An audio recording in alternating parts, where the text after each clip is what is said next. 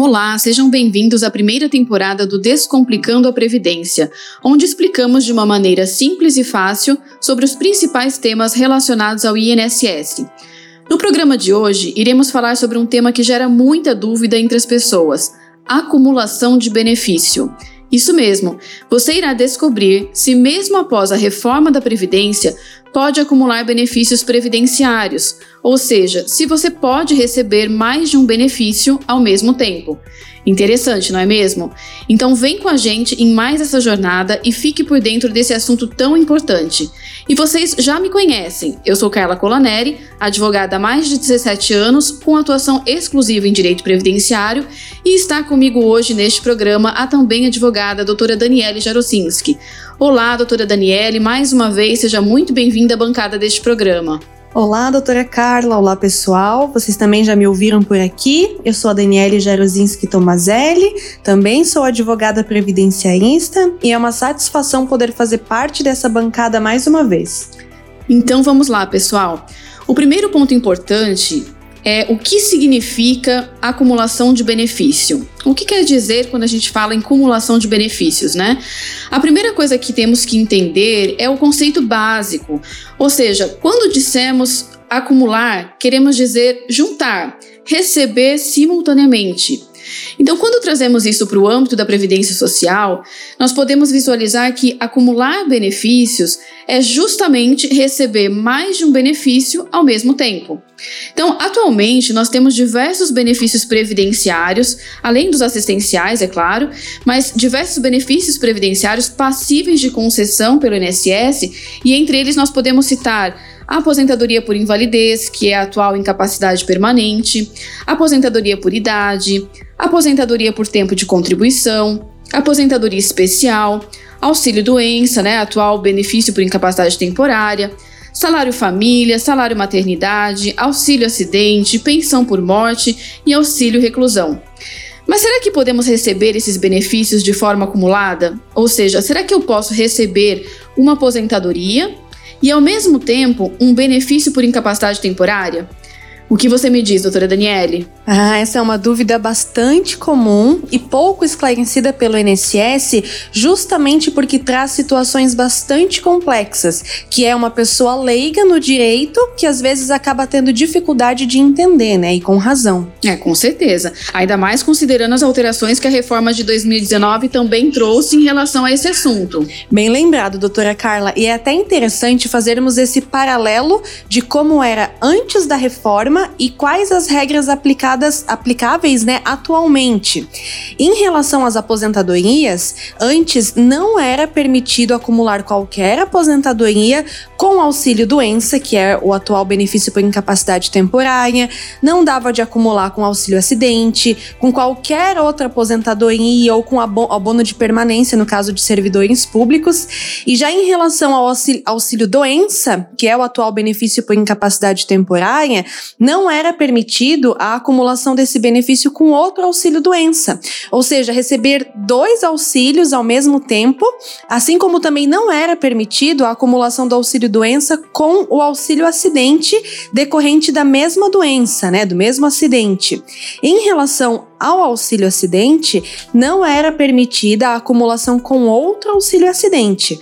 Já no que tange ao salário maternidade, vocês sabem que é meu benefício favorito, né, do INSS. Esse não era acumulável com o auxílio doença, nem com uma aposentadoria por invalidez, que é o atual benefício por incapacidade permanente. Falando agora da pensão por morte, podemos dizer que a pensão por morte de cônjuge ou companheiro não poderia ser acumulada com outra pensão por morte também de cônjuge ou de companheiro, nem com auxílio reclusão de outro cônjuge ou de companheiro. E por fim, a renda mensal vitalícia já nem se fala mais tanto, né? Ela já foi extinta. extinta né? Só que ainda muitas pessoas recebem esse uhum. benefício, né? Então ele não era acumulado com qualquer outro benefício da Previdência Social. Bom, conforme nossos ouvintes estão percebendo, o assunto se torna difícil para quem é leigo no direito previdenciário, né, doutora Daniele? Porque existem muitas variáveis passíveis dentro desse tema. É, eu vou dar uma dica àqueles que estão nos ouvindo. É, se você ficar com dúvida, dá uma pausa aí no áudio, volta, escuta novamente. Essa é a facilidade que os podcasts nos trazem, de podermos ouvir, pausar e voltar quantas vezes quisermos, né? Mas retomando ao tema, com esses esclarecimentos da doutora Daniele, a gente pode observar que, com relação ao benefício da pensão por morte, por exemplo, nós podemos acumulá-lo com qualquer outro benefício previdenciário e até com mais pensões por morte se decorrente de fonte de custeio diverso. Então, a única proibição de acumulação da pensão por morte seria quando ambos os benefícios decorressem de falecimento de cônjuges e companheiros, certo? Então, nesse sentido, doutora Daniele, podemos dizer que a pensão por morte de cônjuge e companheiro, ela podia ser acumulada com pensão por morte de filho, pensão por morte de filho podia ser acumulada com pensão por morte de outro filho, a pensão por morte do pai com a pensão por morte da mãe, e de qualquer pensão por morte com qualquer aposentadoria, auxílio doença, salário família, salário maternidade, auxílio acidente e com auxílio reclusão, certo? Isso, é isso mesmo. Eu vou aproveitar o gancho para dar um exemplo para ver se a gente consegue facilitar o entendimento desse tema aos nossos ouvintes, pode ser? É excelente, vamos lá. Então tá, vamos lá. Vou citar alguns exemplos aqui para facilitar a compreensão. Exemplo 1. Uma segurada, ela pode receber uma pensão decorrente do falecimento do seu marido e outra decorrente do falecimento do filho. Um exemplo 2. Os pais podem receber pensão por morte de filhos diversos, sem limite de acumulação, portanto que comprovem né, a dependência econômica para a implantação do benefício. E um exemplo 3, se Maria, né, exemplo, né, vamos imaginar aqui, se Maria é viúva e recebe pensão por morte do seu marido, ela pode contrair um novo casamento. Mas se o segundo marido também falecer, Maria terá que escolher entre a pensão do primeiro ou a pensão do segundo marido. Ela não pode acumular. Ah, legal. Um, um outro exemplo interessante, que acredito que muita gente também tem dúvida, é quando um segurado recebe auxílio acidente e futuramente ele passa a ser acometido por uma doença incapacitante, com motivo diferente e que não tenha relação com o acidente sofrido. Se ele pode acumular o, o auxílio acidente que ele já recebia com um novo auxílio doença. Nós sabemos que isso é possível, né, doutora Daniele? Mas vamos dar um exemplo aos nossos ouvintes para ajudar na compreensão? Opa, vamos lá. Exemplo sempre ajuda. É, essa situação citada pela doutora Carla, ela seria o caso, por exemplo, de uma pessoa que sofreu um acidente de trabalho e, e teve né, três dedos de uma mão amputados. Então, ela faz jus ao recebimento do auxílio acidente, se cumprido né, os outros requisitos. Futuramente, vamos imaginar que essa mesma pessoa passa a ser acometida por uma doença na lombar, que não tem relação com aquele acidente de trabalho, né, que teve aquela sequela na mão que foi sofrido anteriormente. Mas esse problema na lombar também impede essa pessoa de trabalhar. Então, nesse caso, a pessoa pode receber é, um auxílio por incapacidade temporária sem perder o auxílio acidente que já recebia, por terem fatos geradores diferentes. Agora eu acho que ficou fácil dos nossos ouvintes compreenderem, né? E, e, é importante também lembrarmos, doutora Daniele, que até 10 de novembro de 1997 era possível acumular auxílio acidente com aposentadoria. No entanto, os dois benefícios eles precisavam ser concedidos antes da referida data. Ou seja, atualmente, aposentadoria com auxílio acidente não podem ser acumulados. E outra possibilidade, que por, por vezes até passa despercebida, é a acumulação do salário maternidade com pensão por morte decorrente do mesmo falecimento. Sim, e nesse caso, um exemplo interessante seria: é, vamos imaginar né, que uma mãe, porventura, veio a falecer no momento do parto. Ela deixará uma pensão por morte para o seu cônjuge e companheiro, né, se tiver, se for o caso, e também uma pensão por morte para o filho que nasceu. É, mas nesse caso, esse cônjuge ou companheiro, ele também tem direito a receber o auxílio maternidade que a mãe teria direito. Então aí acaba tendo a acumulação da pensão por morte com o salário maternidade, né, com o auxílio é. maternidade sem nenhum impedimento. É, nesse caso não tem impedimento. É excelente exemplo. Eu acho que com certeza um direito pouco conhecido pela maioria da população, né? E, e como são muitas as possibilidades de acumulação de benefícios, para não nos estendermos muito, vamos, vamos nos limitar aqui, doutora Daniela, a comentar agora apenas as hipóteses que a gente indicou acima, para a gente abordar a, a, maior, a, a maior mudança né, trazida ali pela reforma da Previdência, que é o valor dos benefícios quando ocorre essa acumulação. E né? que mudança, hein? E, pois é. Então, antes da reforma da Previdência, é, podemos dizer que era possível a gente receber o valor integral de todos os benefícios previdenciários. Então, mesmo que a soma ultrapassasse o teto previdenciário. Então, vamos lá. Se uma pessoa recebesse uma pensão por morte de dois mil reais, por exemplo, e viesse a se aposentar com uma aposentadoria de mil e quinhentos reais, essa pessoa receberia o total de 3.500, né? 2.000 mais os 1.500 da aposentadoria, porque ela tinha direito ao recebimento integral de todos os benefícios. Só que a reforma veio, entrou em vigor ali em 13 de novembro de 2019 e trouxe um cenário com diversas modificações. Então, doutora Daniele, vamos falar um pouquinho de como que é agora, após a reforma da Previdência? Vamos sim, e aqui eu vou surpreender vocês, que a gente escuta tanto que a reforma da Previdência foi tão prejudicial, né? Apesar de tantas mudanças prejudiciais, uma boa notícia é que a reforma ampliou a possibilidade de acumular a pensão por morte. Então, agora, além daquelas opções que já existiam antes da mudança legislativa, também tem outras possibilidades de acumulações. O problema é que mesmo aumentando esse rol, né, de possibilidades de acumulação, a forma de cálculo dos benefícios acumulados ela foi modificada. Então diminuiu muito o valor a ser recebido pelos beneficiários. É, ajudou de um lado e prejudicou de outro, né? Isso, isso mesmo. Doutora Daniela, então vamos explicar aos nossos ouvintes como que os benefícios passaram a ser pagos após a reforma? Sim, ó. Agora, os benefícios eles vão ser pagos da seguinte forma. Aqui a gente vai falar bastante de números, né? Então, como a doutora Carla falou antes, qualquer, qualquer dúvida, né? Dá uma pausa, volta um pouquinho, né? O podcast para poder entender. Então, olha só. Vamos falar, né? A pessoa vai receber dois benefícios ali que são acumuláveis. O benefício de maior valor, então, o melhor benefício, ele é pago de forma integral. Você vai receber 100% daquele valor.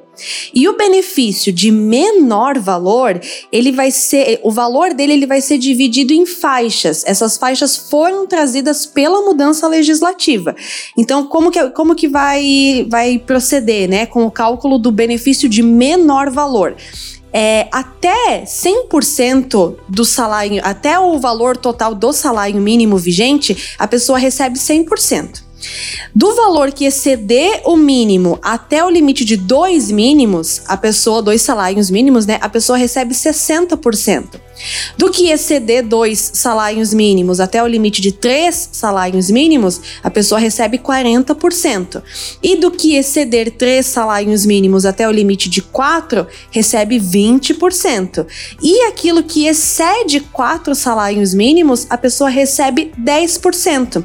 Então ficou tudo fracionado, né? Ficou bem, bem dividido com o intuito, né? Acabou sendo, infelizmente, somente diminuir o valor do benefício. É, com né? certeza. E vamos de novo com os exemplos para facilitar aí a compreensão dos nossos ouvintes? Claro, vamos lá. Ó, uma segurada recebe uma pensão por morte no valor de 3 mil reais e recebe uma aposentadoria no valor de 2.500. Antes da reforma da Previdência, ela receberia 5.500, soma os 3.000 com os 2.500, né? Então receberia os dois na integralidade. Após a reforma da Previdência, o valor total recebido vai ser de 4.964,60. Então veja, teve uma diminuição de 530 reais e 40 centavos. Então o benefício maior, o melhor que era a pensão por morte, continua recebendo 3 mil reais, que é né, na integralidade. Agora o benefício do nosso exemplo aqui, que é o, o, o menor, né, o de menor valor que era a aposentadoria, é, no, na integralidade a aposentadoria tinha o valor de 2.500. Agora com essa com esse novo cálculo de acumulação, esse 2.500 abaixou para 1969,60. Então impactou Uma bastante. Redução drástica, né? Vou dar mais um exemplo para tentar clarear isso, né, de uma melhor forma. Vamos imaginar um segurado que recebe uma aposentadoria por idade no valor de 4.500, que já é um benefício de maior valor, né? E passou a receber uma pensão por morte no valor de 4.200, dois benefícios com valores altos. Antes da reforma da Previdência, ele receberia R$ 8.700, soma, né? Somariam os dois na integralidade. Após a reforma da Previdência, o valor total recebido por esse segurado, que antes era R$ 8.700, cai para R$ 7.036,80. Então teve uma diminuição de R$ 1.663,20.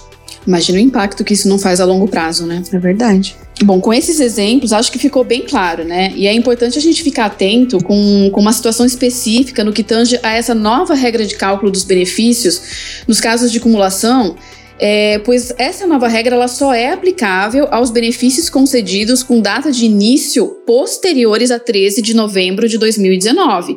Então, ela tem que ser posterior à entrada em vigor da emenda constitucional 103, que é a emenda da reforma.